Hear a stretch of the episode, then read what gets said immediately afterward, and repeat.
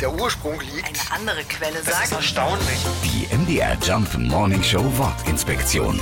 Zeit ist Geld. Ja, diesen Satz haben wir sicher alle schon mal gehört und er ist keine Erfindung der Neuzeit. Er stammt nicht von geldgeilen Brokern oder Überkapitalisten. Nein, das Sprichwort Zeit ist Geld stammt von Benjamin Franklin. Benjamin Franklin war ja ein amerikanischer Drucker, Verleger, Schriftsteller, Naturwissenschaftler, Erfinder und Staatsmann. Als einer der Gründerväter der Vereinigten Staaten beteiligte er sich am Entwurf der Unabhängigkeitserklärung und war einer ihrer Unterzeichner. 1748 erschien sein Buch Ratschläge für junge Kaufleute. Und genau hier finden wir diesen Satz. Zeit ist Geld. Im Buch von Benjamin Franklin beziehen sich die Worte also tatsächlich auf die Arbeit.